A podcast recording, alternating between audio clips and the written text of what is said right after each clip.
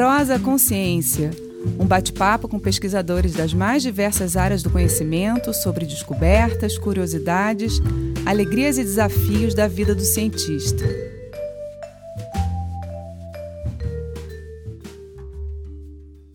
Olá, bem-vindos à nossa Prosa Consciência. Eu sou Mariana Guinter e a nossa convidada de hoje é a Karen Calaza. A Karen é neurocientista, tem graduação em Ciências Biológicas pela Universidade Federal do Rio de Janeiro, mestrado e doutorado em Ciências Biológicas, modalidade Biofísica, pelo Instituto de Biofísica Carlos Chagas Filho, da Universidade Federal do Rio de Janeiro, e atualmente é professora do Departamento de Neurobiologia da Universidade Federal Fluminense. Bem-vinda, Karen! Oi, obrigada pelo convite, um prazer enorme participar do seu podcast. Sensacional. Maravilha. Karen, me diz uma coisa: você tem estudado neurobiologia e, mais precisamente, a neurobiologia da retina desde a graduação. Quando você escolheu a biologia, você já sabia que queria estudar dentro da biologia? É, você já se viu neurocientista? Como é que surgiu essa ideia né, de estudar neurociência? Não, eu não, não. Acho que eu nem conhecia neurociência na época. Foi uma história bem interessante, bem legal, porque eu entrei na biologia querendo fazer genética. Tinha na época, era famoso na minha época, engenharia genética, e eu estava meio apaixonada por essa área. Mas eu entrei na biologia já no primeiro período. Eu fui procurar estágio, soube que tinha estágio de iniciação científica que é um programa sensacional do Brasil, né? Onde os alunos de graduação fazem parte de um projeto de pesquisa nos laboratórios. É o primeiro contato com a ciência, né? Exatamente. É um projeto que, na verdade, é um programa que não tem quase em lugar nenhum do mundo, acho que em lugar nenhum do mundo, né? Enfim, eu logo busquei o estágio que estava aberto na época, era um estágio com uma geneticista lá do, do departamento de genética, mas ela trabalhava com genética humana muito com malformação congênita, uma coisa muito próxima da medicina, na verdade. Ela recebia, inclusive, os pais com os filhos, ela fazia aconselhamento genético, muito próximo da medicina. E não era isso que eu queria. Quando eu pensei em biologia, na verdade, até todo mundo fala, né? Você não quer medicina? Eu falei, não, não quero medicina. É. Eu, justamente que eu não quero. Eu gosto muito da parte inicial, de entender como é que o organismo funciona. Mas a parte do paciente, eu não tenho, eu não tenho como fazer. Tem que ter uma formação específica, né, Karen, para lidar com com o paciente com a doença, são coisas totalmente diferentes. As pessoas acham que biologia e medicina é tudo igual, mas é totalmente outra área, né? Totalmente, porque você estudar a doença é uma coisa, você está em contato com o paciente doente é completamente diferente, né? E era uma coisa que eu não queria. Eu sabia que eu não queria trabalhar com, diretamente com o paciente. Nunca foi meu perfil, assim.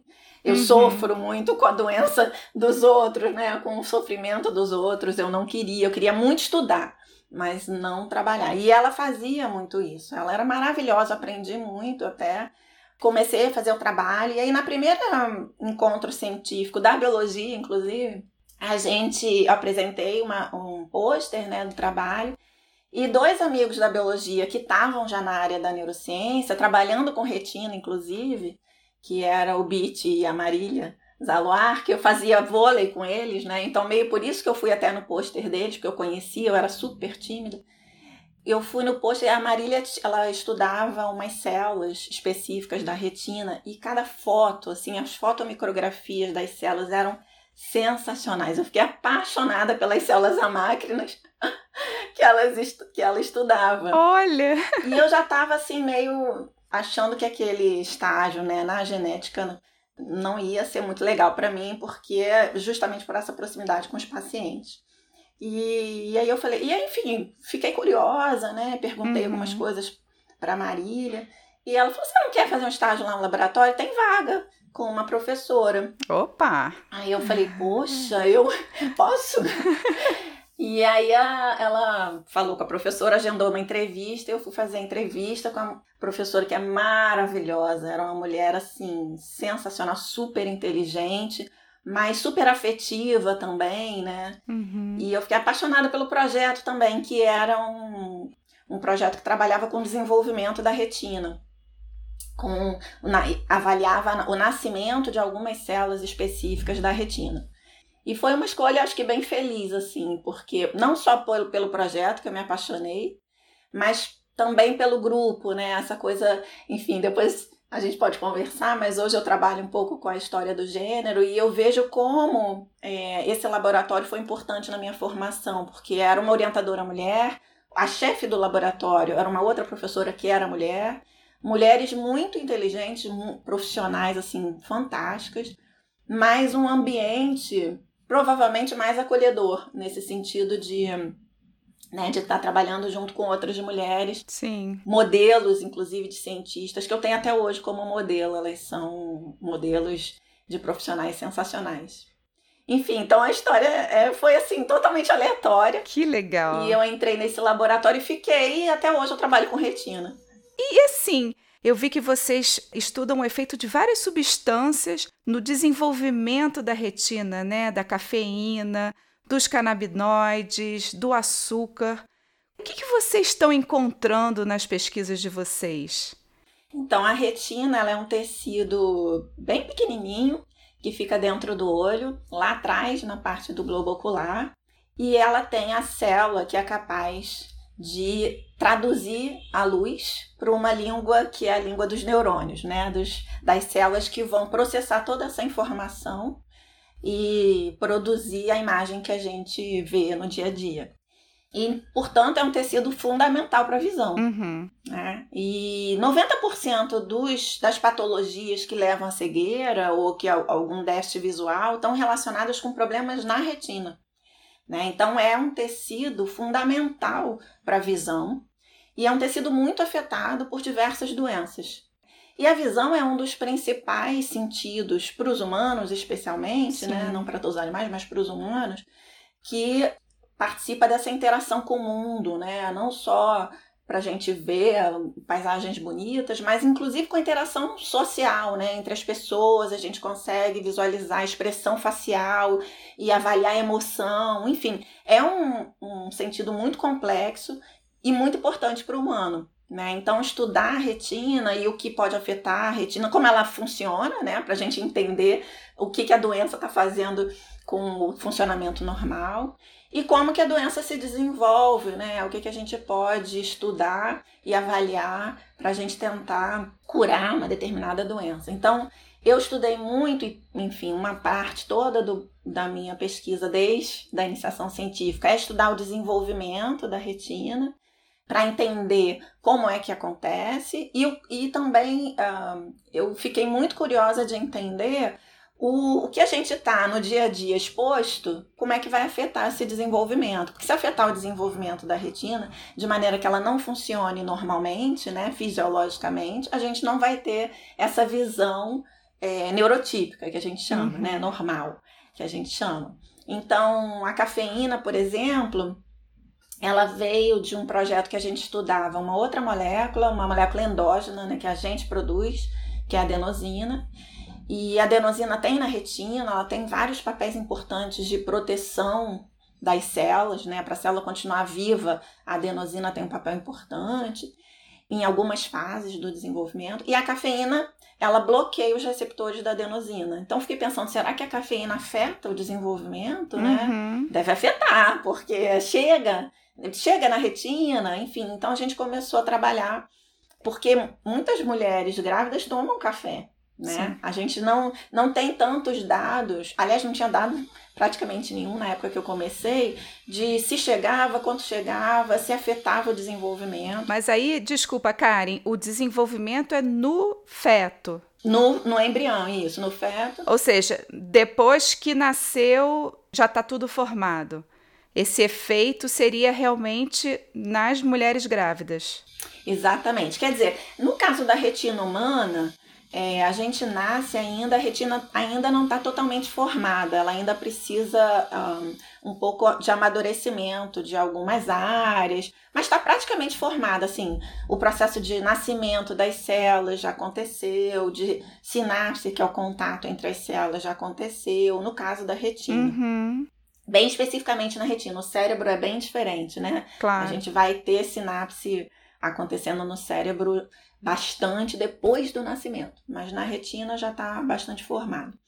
E tem um período crítico, assim, na, na vida do embrião, do embrião e do feto? Tem um momento na gestação que é mais crítico ou isso acontece normalmente ao longo da gestação, esse desenvolvimento? Depende muito do que a gente está avaliando. De, por exemplo, que tipo de molécula que a gente está avaliando, que tipo de teratógeno uhum. né, que a uhum. gente fala, que são é, moléculas ou qualquer coisa que possa afetar o desenvolvimento, né? Então, dependendo dessa molécula, ela pode afetar mais o nascimento das células ou mais as, as sinapses. É, tem sim, certamente, um período de maior susceptibilidade, né? Então, durante, por exemplo, a gravidez, né, a maior parte, segundo, terceiro trimestre, é, são mais susceptíveis, realmente. Uhum. Mas, assim, depende do teratógeno também. Se você vai pegar de, diferentes micro-organismos, alguns são muito prejudiciais no início do desenvolvimento, primeiro trimestre, outros são, assim, devastadores se acontecer no terceiro trimestre para retina especialmente, né? Para cérebro também acontece isso, né? Embora para cérebro uma coisa que eu acho muito importante que a maioria das pessoas não sabem é que o desenvolvimento do humano acontece muito ainda pós-nascimento, né? Sim. Toda a parte de sinaptogênese, formação dos circuitos acontece pós-nascimento, né? E aí você estava falando da, do efeito da cafeína que você estava estudando e dessas outras substâncias. O que, que vocês têm visto? Faz efeito? Então, a cafeína tem outros grupos estudando também, né? E aí, dependendo da fase, como eu estava falando, né? Do desenvolvimento, o que a gente tem visto e outros grupos têm visto, né, junto, é que uma fase muito precoce do desenvolvimento, a cafeína e aí as doses é que são complicadas, mas parece que uma dose mais alta, ela é teratogênica, então ela afeta o desenvolvimento de modo a modificar mesmo o desenvolvimento da retina e do cérebro também. No nosso estudo, que era uma coisa que a gente não esperava, mas a gente trabalhava com uma fase mais tardia do desenvolvimento. Então as células já tinham nascido, né? Toda a parte que a gente chama de neurogênese já tinha acontecido e está mais numa um período de formação de sinapses, as células decidindo o que, que elas vão ser, né, que a gente chama de diferenciação celular. Uhum. E nessa fase específica que a gente tentou é, fazer uma correlação com a fase do desenvolvimento da retina humana, pelo menos, né? E, e para os humanos seria mais para o terceiro trimestre, né? A fase que a gente estuda no embrião de galinha, que a gente estuda embrião de galinha nessa todo esse estudo de desenvolvimento é com embrião de galinha. Eu ia te perguntar isso, porque geralmente os estudos são com ratos, né? Por que galinha? Então, é, embrião de galinha é um modelo muito utilizado no estudo de desenvolvimento geral, de qualquer órgão, inclusive do cérebro, Olha. Né? por várias uh, vantagens que ele tem. Mas, na verdade, para a retina, que eu achava mais legal ainda, é que a retina dos é, da galinha, na verdade, é, a, é uma retina de um animal diurno, assim como os humanos são diurnos. Né? E os ratos camundongos, que são muito utilizados porque são mamíferos, né? Uhum. Eles são noturnos. Claro. E a retina, como é um tecido relacionado com visão, na, no processo de evolução a gente vê muita diferença, né? Algumas diferenças. Não, muitos, mas vê algumas diferenças. Sim. E nesse sentido, a retina do embrião de galinha é próximo do, dos humanos, né? Então tem os cones, ele é mais do que tricromata, ele tem mais de três tipos de cones. Os humanos têm três tipos daquelas células que eu falei que são sensíveis à luz. Uhum. E os ratos, os camundongos, só tem dois, por exemplo, que, que modificam bastante a visão de cores, por exemplo, né? Entendi. né? Enfim, então é um modelo bastante utilizado e para retina especial é um modelo bastante curioso, interessante de se estudar também. Né? Que bacana. E eu a gente, na verdade, o que a gente viu com cafeína é que nesse estágio específico de desenvolvimento, numa dose que não pode ser alta, numa dose média para baixa, ele faz com que as células fiquem mais resistentes a um evento isquêmico, um evento onde falta glicose e oxigênio, que é comum em algumas doenças, da retina, inclusive. Uhum. Então, no fim das contas, a cafeína ajuda. Exatamente. Então, talvez no final do desenvolvimento, no final da gestação, a cafeína pudesse ter um efeito é, de diminuir essa susceptibilidade das células a um evento isquêmico que pode acontecer no perinatal, né? Nos partos, Sim. que é, é muito frequente, na verdade, a isquemia é, perinatal, né? Em alguns partos, em algumas situações no, no, no nascer, né? Do, da criança, no nascimento da criança. Mas assim, a gente está estudando isso, a gente encontrou isso para retina, a gente ainda não avaliou isso para cérebro, então uhum. ainda está longe de ser, né, da gente falar, ó, pode tomar café no final da gravidez. Não vamos liberar o café ainda não. É, mas para retina parece que realmente o efeito é bem é, interessante, assim, de proteger, na verdade, há um evento isquêmico. Por outro lado, ela afeta algumas células, então a gente vê uma mudança, não de morte ou sobrevivência, mas de do que, que aquela célula tem lá dentro dela, né? Que tipo de molécula que a gente chama de neurotransmissor, por exemplo. Uhum.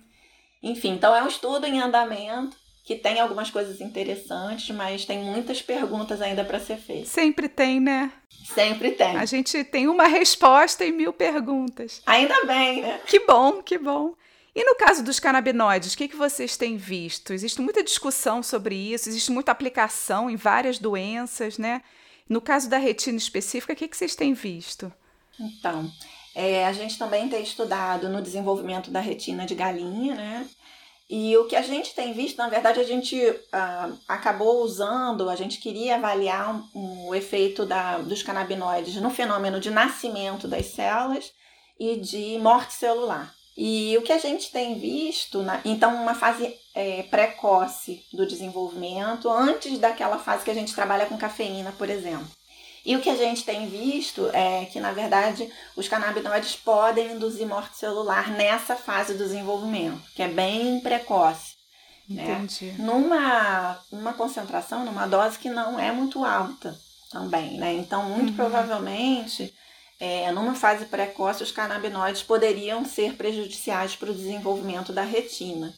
Eu tenho acompanhado, por conta de trabalhar com os canabinoides, né, toda uma aplicação na área de tratamento de doenças já numa fase mais adiante do desenvolvimento, né, em crianças, adultos. Uhum. E realmente o, a capacidade medicinal da, dos canabinoides é incrível. Pode tratar dor, autismo, assim, uma quantidade de a própria, o próprio glaucoma, que é um. É, eu ia perguntar isso, porque a gente sabe, né, de estudos. Tem, eles já mostraram, e, e se usa em alguns países, né, a, a própria maconha mesmo, fumada inclusive, para diminuir pressão intraocular, uhum. né, que é um dos efeitos, um dos fatores de risco do glaucoma.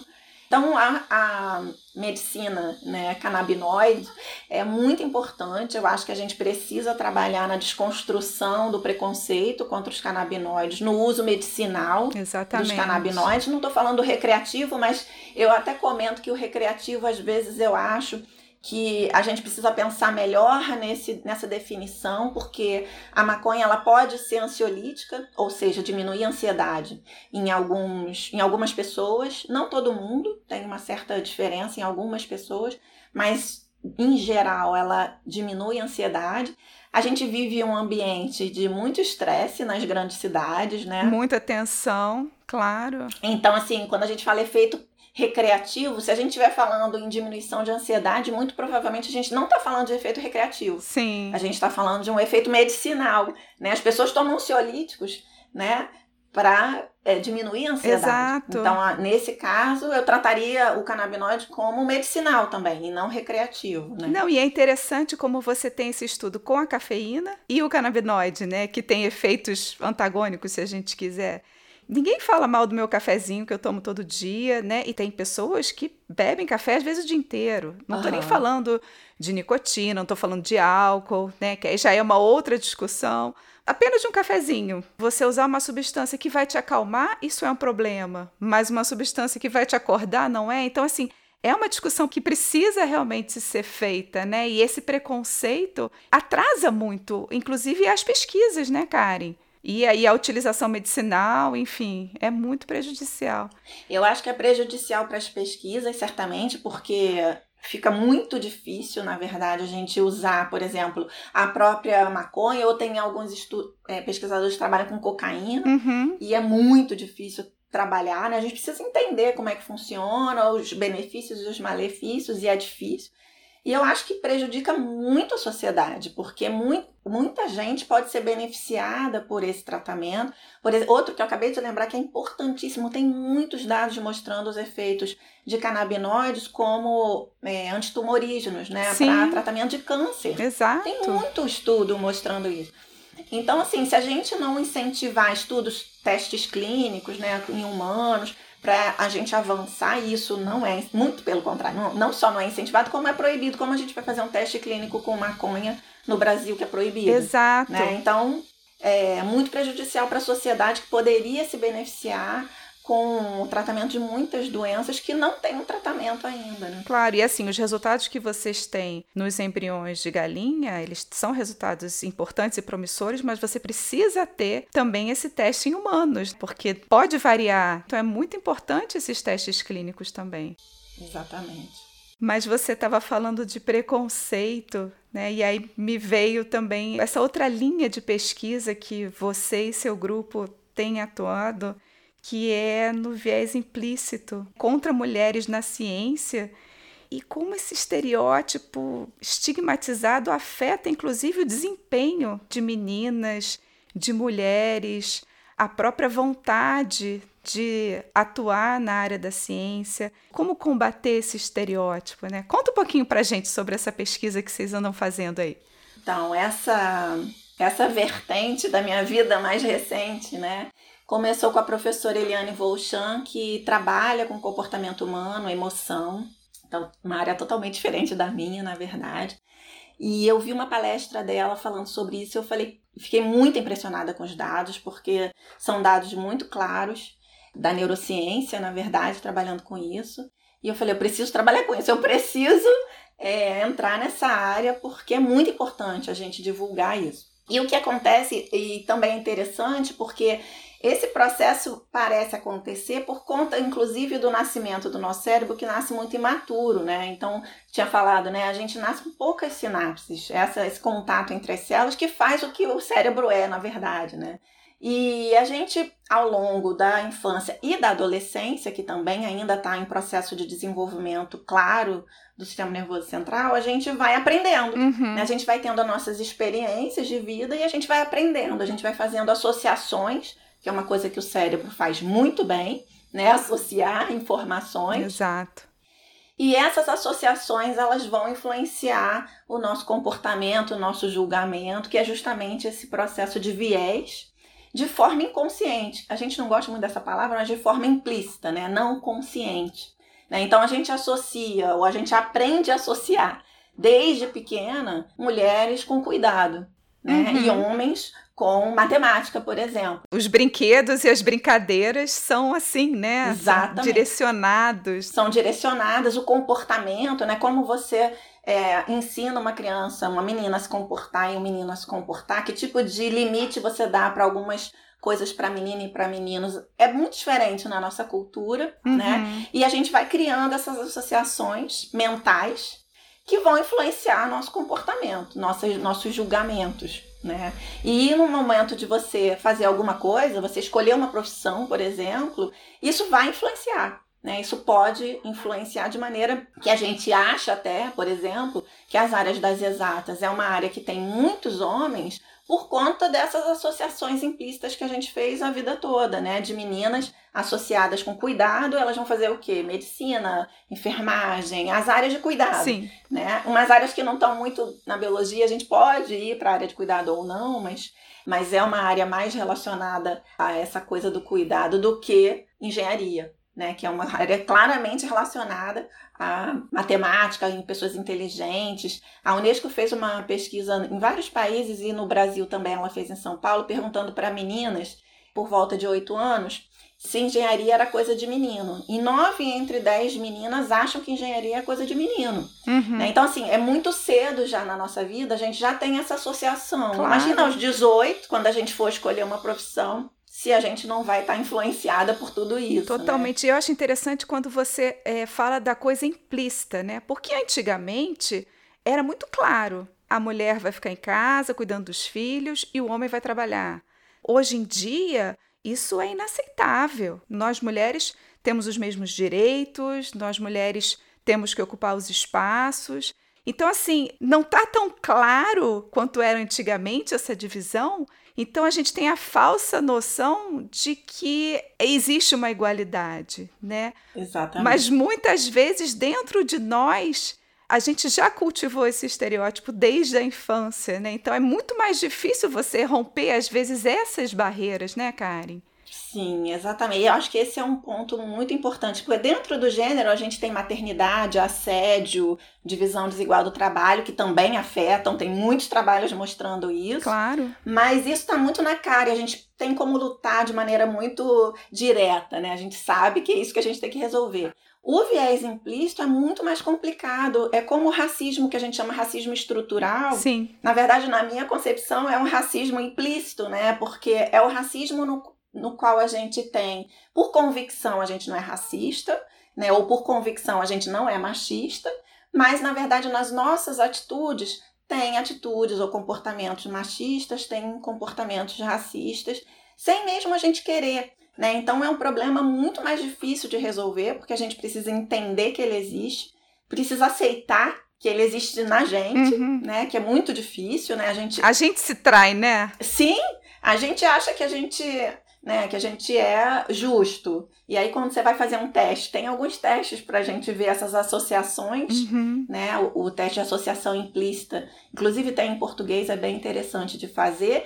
E a primeira vez que eu fiz para gênero, eu fiquei chocada. Eu falei, não, não pode. Eu não sou assim. Porque deu que eu tinha, que eu era enviesada. Uhum. E é óbvio que a gente é enviesado. A gente está o tempo todo recebendo essas informações nos livros, nos filmes, nas novelas, no dia a dia das nossas casas, da escola, que os professores também de forma não consciente, eles acabam privilegiando os meninos, né, com elogios. Isso também tem estudos mostrando, né, elogios para os meninos na área da matemática. Quando a menina faz alguma coisa legal de matemática, os professores não elogiam tanto quanto elogiam as meninas. Então a gente vê em todos os aspectos da nossa experiência, né, esse impacto e, portanto, não tem muito jeito, a gente vai ser também. Uhum. Claro que isso não é totalmente diferente do machista convicto, né? Que claro. acha que a mulher tem que estar uhum. em casa mesmo, ou que o negro é inferior mesmo, né? Que é, é completamente diferente, não é uma desculpa para essas pessoas. Mas é entender que todos nós somos machistas e racistas implícitos, implícitos né? É. E isso a gente tem que ter essa ideia para a gente ter a consciência de como fazer, né? De como não fazer de como suplantar é isso. É isso que eu ia te perguntar. Como é que a gente, assim, é claro que a gente precisa primeiro entender para depois agir. Mas é, é, pelos estudos de vocês, no né, que vocês têm visto, o que, que a gente pode fazer para combater isso? Muita coisa. Na verdade, essa parte da. Quando eu começo a falar disso, não tem fim, mas eu vou tentar resumir. Uma das coisas mais importantes que eu vejo, né, que as, os estudos mostram, bom, primeiro é entender que a gente. é assumir que a gente tem, né, o viés. Depois, é tentar criar a oportunidade dessas pessoas que estão nesses grupos estereotipados, né? Mulheres nas ciências exatas, por exemplo, ou negros em qualquer área, na verdade, de formação profissional que é elitizada, Sim. desde da biologia, a medicina, ciências exatas, as ciências sociais, tem poucos, muito poucos negros, né? e essas pessoas chegarem para elas servirem como modelos, né? Contrapor o estereótipo. Uhum. Contraposição do estereótipo faz com que as nossas experiências não sejam aquelas experiências de associar só mulher com cuidado ou negro com atividades que não são necessariamente atividades que precisam de um curso superior. Né? Então, negros com medicina, negros com engenharia e assim por diante. Isso é uma maneira muito eficiente de contrapor estereótipo e, portanto, evitar que tenha o viés implícito. Né? Então, as ações afirmativas nas universidades, por exemplo, são cruciais para esse processo. Sim. Porque, na verdade, além da é, é, reposição é, histórica né, que a gente precisa fazer por conta da escravização no nosso país, que foi por mais de cinco séculos, quatro séculos, a gente precisa que esses indivíduos cheguem a ser pessoas que a gente contrapõe o estereótipo e não só associe é, essas pessoas a mulher negra com empregada doméstica, por exemplo, que é uma associação que a gente tem muito forte na nossa sociedade, né? Ou o homem negro com motorista, por exemplo, né? Uhum. É, as nossas novelas passam muito essa informação, elas ajudam muito a reforçar esses estereótipos. Reforçam muito, exatamente. E os filmes, enfim. E há uma intenção, né? Há uma intenção clara para reforçar esse estereótipo, né? Exatamente. Para controlar a forma de pensar da sociedade. Sim, porque a gente não, não vai mudar o privilégio dos brancos que estão no poder, na Exato. verdade, né? Então, isso tudo é uma mudança estrutural é, da sociedade muito grande que a gente precisa fazer, né? E por isso é uma coisa difícil de fazer. Então, é, no dia a dia, né? Eu acho que várias coisas a gente pode fazer também. Então, quando a gente for corrigir uma prova ou a gente for é, avaliar um artigo científico, a gente não olhar o nome, da onde vem, porque a gente tem esse viés também com relação ao, ao lugar da onde está sendo feita a pesquisa. Viés geográfico, né? Exatamente. Regional. Regional, no mundo isso é muito claro. Né? Então a gente fazer sem identificar, a gente precisa avaliar o estudo ou a prova, né? E sem saber quem fez. As cegas, né? Exatamente. A gente vê estudos mostrando que quando tem uma revisão do artigo com duplo cego, né, onde o revisor não sabe quem escreveu aquele artigo, tem um aumento de publicação de mulheres.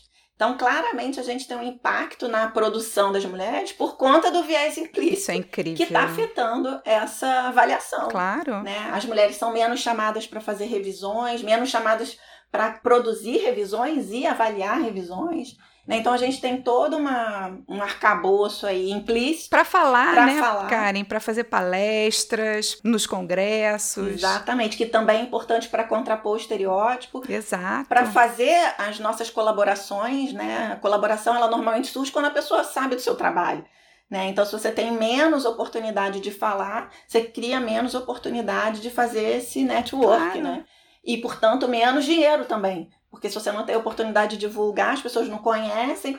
Enfim, então é um ciclo vicioso que faz com que a gente tenha muito mais dificuldade de ser um expoente quando compara com os homens. Com né? certeza. Né? E eu fiquei pensando, tem algum homem trabalhando no seu grupo? Não tem. Em viés implícito? Não, ainda. Seria tão interessante ter essa visão, né? Sim, a gente, a gente na verdade começou a trabalhar, Eliane Volchan, né, começou a trabalhar com essa temática e aí a Letícia e a Fátima, Letícia Oliveira, da UF, e a Fátima Hertal, também da UFRJ, que eram colaboradoras da Eliane, começou a trabalhar com isso também. E eu me. Eu pedi, pelo amor de Deus, posso trabalhar também, porque eu acho que preciso trabalhar com isso. Mas a gente não conseguiu ampliar, e é uma necessidade, inclusive, de ampliar, porque realmente tem muita coisa para fazer, né? Muita. Não só na divulgação, mas na pesquisa também. E a gente não tem braço, né? Porque tem todas as outras Sim. É, linhas de pesquisas, aula, extensão, tudo que a gente faz na, na academia, que é muita coisa, né? Na universidade. Mas não tem. É. E não tem negro também, nem negra, né? Que é uma, era também uma busca muito grande da gente. Seria gente muito importante. Entende que, na verdade, esse racismo implícito né, muito forte e, e certamente afeta as mulheres negras, por exemplo, mais do que as mulheres brancas, né? Então a gente, é, enfim, a gente fica tentando trazer, mas é difícil, né? As pessoas, assim, foi muito difícil eu entrar. Eu, eu passei muitos meses, eu meio que abandonei uma época da minha vida de retina, não estudava nada de retina, estudava só uhum. Comportamento, processamento cerebral, né, e viés implícito para conseguir alcançar um nível no qual eu consigo conversar melhor sobre isso, né? Então, difícil entrar numa outra linha. Claro. Numa fase da vida assim. Mas é importante, né? É importante também a gente diversificar. Super. E tudo é complementar, né, Karen? Então você falou, ah, não, é uma linha totalmente diferente, mas você vê que até no seu discurso como as coisas interagem, né? E como o, a sua experiência, por exemplo, do desenvolvimento do cérebro humano, como na nossa espécie a infância e a adolescência tem uma importância grande, ou seja, você já sabe qual o intervalo que você deve focar para trabalhar nesse estereótipo. Então, às vezes a gente fica falando para adultos e muitas vezes a gente tem que focar nas crianças, no momento que elas estão formando a personalidade, no momento em que elas estão realmente desenvolvendo esses estereótipos, né? E é aí que a gente tem que mostrar, olha, não existe isso. Exatamente. Né? Você pode ser, você pode ser cientista, você pode ser astronauta, você pode também ser dona de casa, né? Porque também tem aquele uhum. outro lado. Não, você tem que ter uma profissão. Isso. Não, se você quiser cuidar da sua família, você também pode. Então você pode tudo. Eu acho que é isso que a gente precisa trazer. Escolher. Você tem escolha, né? E ninguém, ninguém tem o direito uhum. de criticar a sua escolha. Você tem que fazer o que te faz feliz. Então, acho que é isso que é, é importante também a gente deixar como mensagem, né? E focar nas crianças, focar nos adolescentes, que eles que vão mudar no futuro esses estereótipos e talvez nos ajudar a combater esse viés, né, Karen? É, a gente tem trabalhado exatamente, no, tentando trabalhar pelo menos, né, nessas duas comunidades, assim, né, nos adultos, especialmente na, na universidade, né, a academia, ela é progressista em algumas coisas, mas por outro lado ela tem uma, uma característica retrógrada em outras, né? Então a gente vê um comportamento misógino Sim. e racista na universidade implícito muitas vezes, né? E muitas vezes explícito também. E muitas vezes explícito também. Então a gente tem trabalhado muito na comunidade da universidade mesmo, uhum. com alunas e professores, né? Mas eu tenho, na verdade, tentado trabalhar nas escolas, não tem sido muito fácil, né? Acho que muito por conta do que a gente está vivendo mais atualmente, né? Falar de gênero nas escolas estava é, muito difícil. Eu imagino. Os professores têm medo, claro. Eles, os diretores não deixam. Enfim, até agora estou começando a conseguir, enfim, falando mais de ciências, mas junto com o viés implícito e aí né, tentando entrar para continuar ou ampliar, falar nas escolas, porque é isso, eu acho que a gente tem que falar com, Sim. com os adolescentes, pelo menos, né? De uma maneira que seja eficiente, né? Que eles consigam entender e consigam assumir comportamentos menos é, racistas, menos machistas, é, mais justos para a sociedade, né? Claro, mas a gente chega lá, a gente chega lá. Karen, adorei a nossa prosa. Parabéns por todos os estudos que vocês têm feito. Parabéns por ter abraçado essa causa tão importante também. Eu desejo muito sucesso para vocês. Muito obrigada. Eu que agradeço o convite, foi um prazer conversar. É muito importante a gente divulgar o que a gente faz na universidade, né? E então eu agradeço a oportunidade de falar um pouquinho sobre isso. Maravilha. Muito obrigada a todos que estão nos acompanhando e até a próxima Prosa Consciência. Prosa Consciência. Criação, produção, roteiro e apresentação: Mariana Guinter. Edição: Diego Astua. Realização: no PEAC.